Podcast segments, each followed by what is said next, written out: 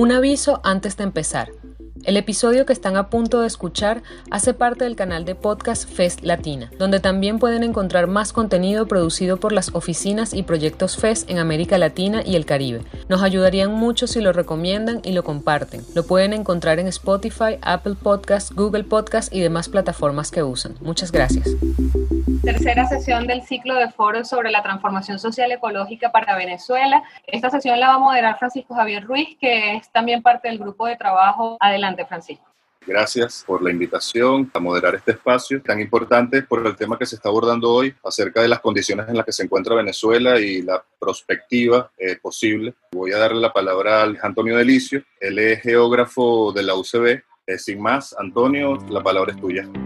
Estamos en el momento de transición de Kioto en muchas cosas, estamos en la transición de Kioto a París y sobre todo hay unos aspectos que son clave en esta transición como lo que tiene que ver con el mercado de carbono. Entre 2017 y 2018, la conferencia de las partes o las partes involucradas en, en el convenio de cambio climático han venido tratando de establecer cuáles serían los nuevos mecanismos o cuáles serían las nuevas orientaciones del mercado de carbono que prevalecía en París y que, eh, que prevalecía en Kioto y que ahora en, en París debe haber un cambio sustancial. Recordemos que en Kioto se basaba sobre un instrumento que eran los mecanismos de desarrollo limpio. En París tratan de orientarse hacia el desarrollo sostenible. Como desafíos para América Latina, la participación del liderazgo del más alto nivel para transitar hacia sistemas socioeconómicos bajos en carbono. Fíjense ustedes que aquí hay una puntualización muy importante que no se trata nada más de mitigar, sino llegar a transitar hacia sistemas socioeconómicos más bajos en carbono. Es un poco lo que nosotros en Venezuela, a través de la transformación social y ecológica,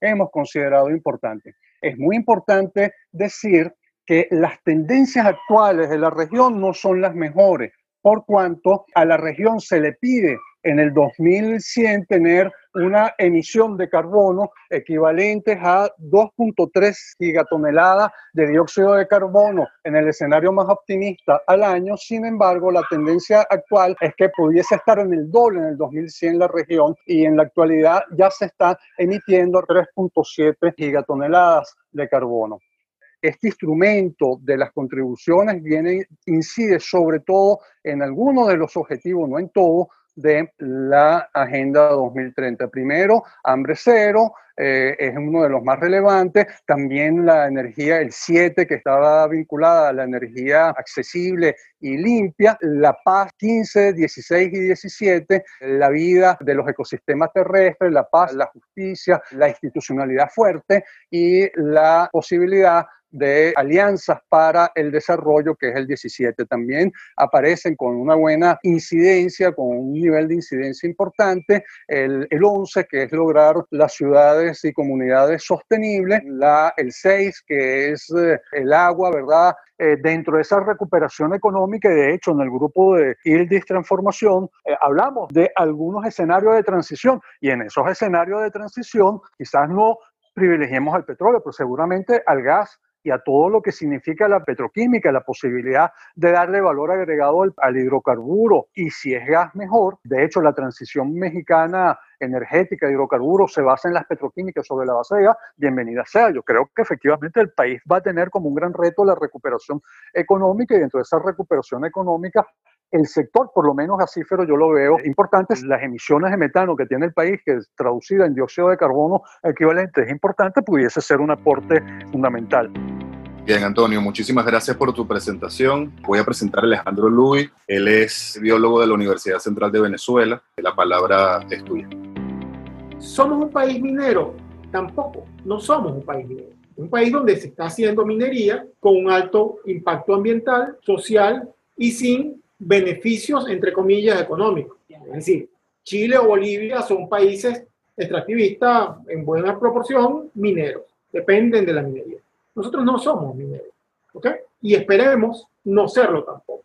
El modelo de extractivismo cambia en función de estas dos cosas. Somos parte del convenio de diversidad biológica y con todo lo que eso implica, y entonces también nos comprometimos hace, en el 2011 con las metas de Aichi. Nosotros somos muy serios, pues nos comprometemos mundialmente a lo que hemos firmado. Y también somos signatarios del Acuerdo del Objetivo de Desarrollo Sustentable del 2015.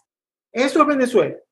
Si uno lo ve desde lejos, dice, bueno, perfecto, somos un país responsable. Pero la realidad es que el Estado hoy es un promotor de la minería ecológica, entre comillas, cosa que no existe, cosa que sabemos que no existe. Un desarrollo al sur del Orinoco particularmente, que ha tenido unos efectos terribles. No existe institucionalidad ambiental y esto lo hemos escuchado muchas veces en, en estos eventos y a muchas personas. Recuerden que el Ministerio del Ambiente primero desapareció, luego se creó el Ministerio de Ecosocialismo y Aguas, y luego se desmembró el Ministerio de Aguas para otro lado y al final tenemos un ministerio que poco hace.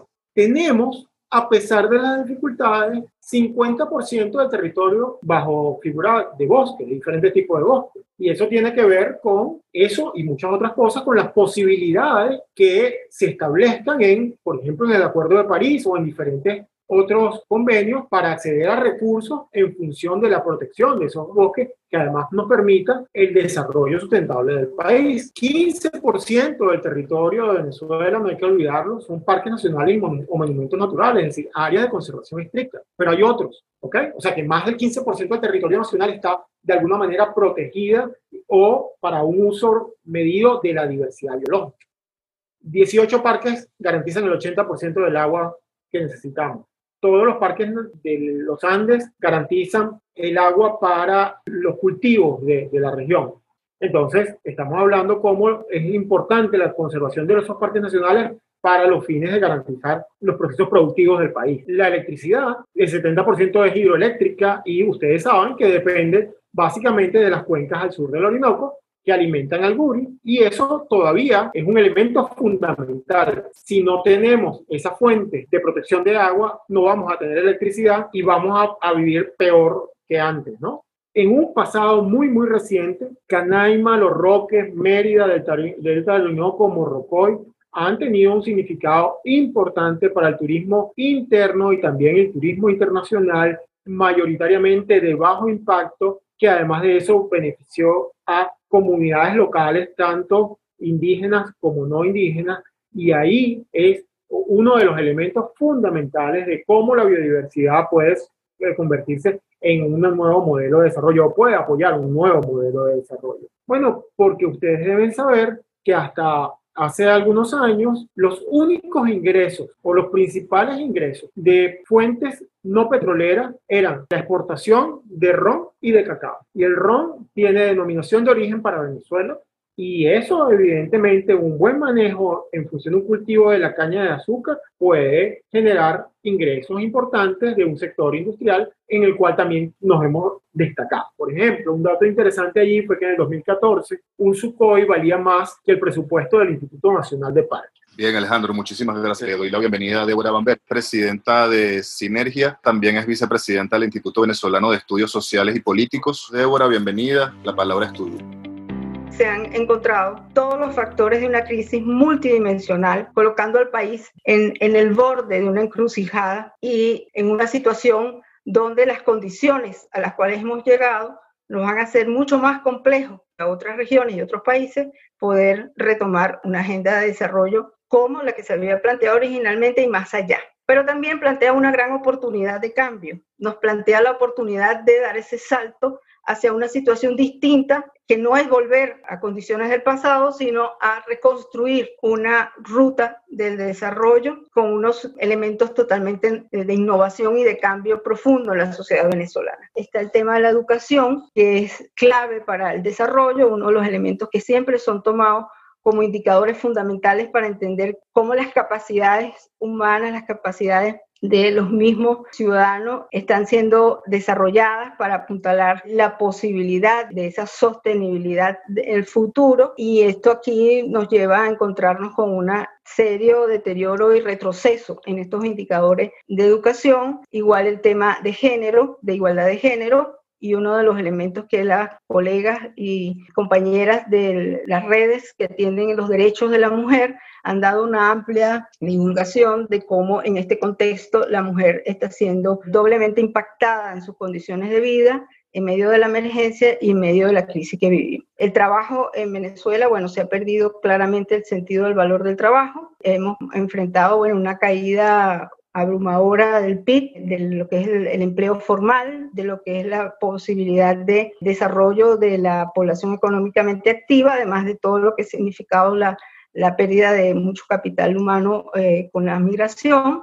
En tema de la industria, un país con un índice de competitividad global está en el número 139 de 141 países evaluados en el mundo, y eso nos muestra cómo estamos. Un punto fundamental analizar en el presente y en el futuro de Venezuela todo lo que significa la zona de desarrollo estratégico nacional Arco Minero del Orinoco, que abarca 111.843 kilómetros cuadrados, es decir, 12.2% de nuestro territorio nacional es necesario retomar una agenda de derechos humanos, de reinstitucionalización y democracia para poder llegar a crear condiciones para una agenda de desarrollo sostenible en Venezuela. Bien, Débora, muchísimas gracias por tu completa presentación en relación al panorama al que asistimos en la realidad actual eh, venezolana eh, Anaís, la palabra es tuya. Lo que hemos estado haciendo en este ciclo es demostrar que, bueno, que hay evidencia suficiente para que el país enfrente una discusión más seria sobre sus modos de, de producción. Es el trabajo que intentamos un poco apuntalar acá, es decir, que es el diálogo entre la ciudadanía y a quienes elige la ciudadanía para que lleve adelante un poco las promesas que se hacen en toda campaña electoral. Muchas gracias por llegar hasta el final. Si les gustó, nos ayudaría que lo compartan. Recuerden que este episodio hace parte del canal de podcast FES Latina, donde también pueden encontrar más contenido producido por las oficinas y proyectos FES en América Latina y el Caribe. Nos pueden encontrar en Spotify, Apple Podcasts, Google Podcasts y demás plataformas que usen. Les esperamos en un próximo episodio.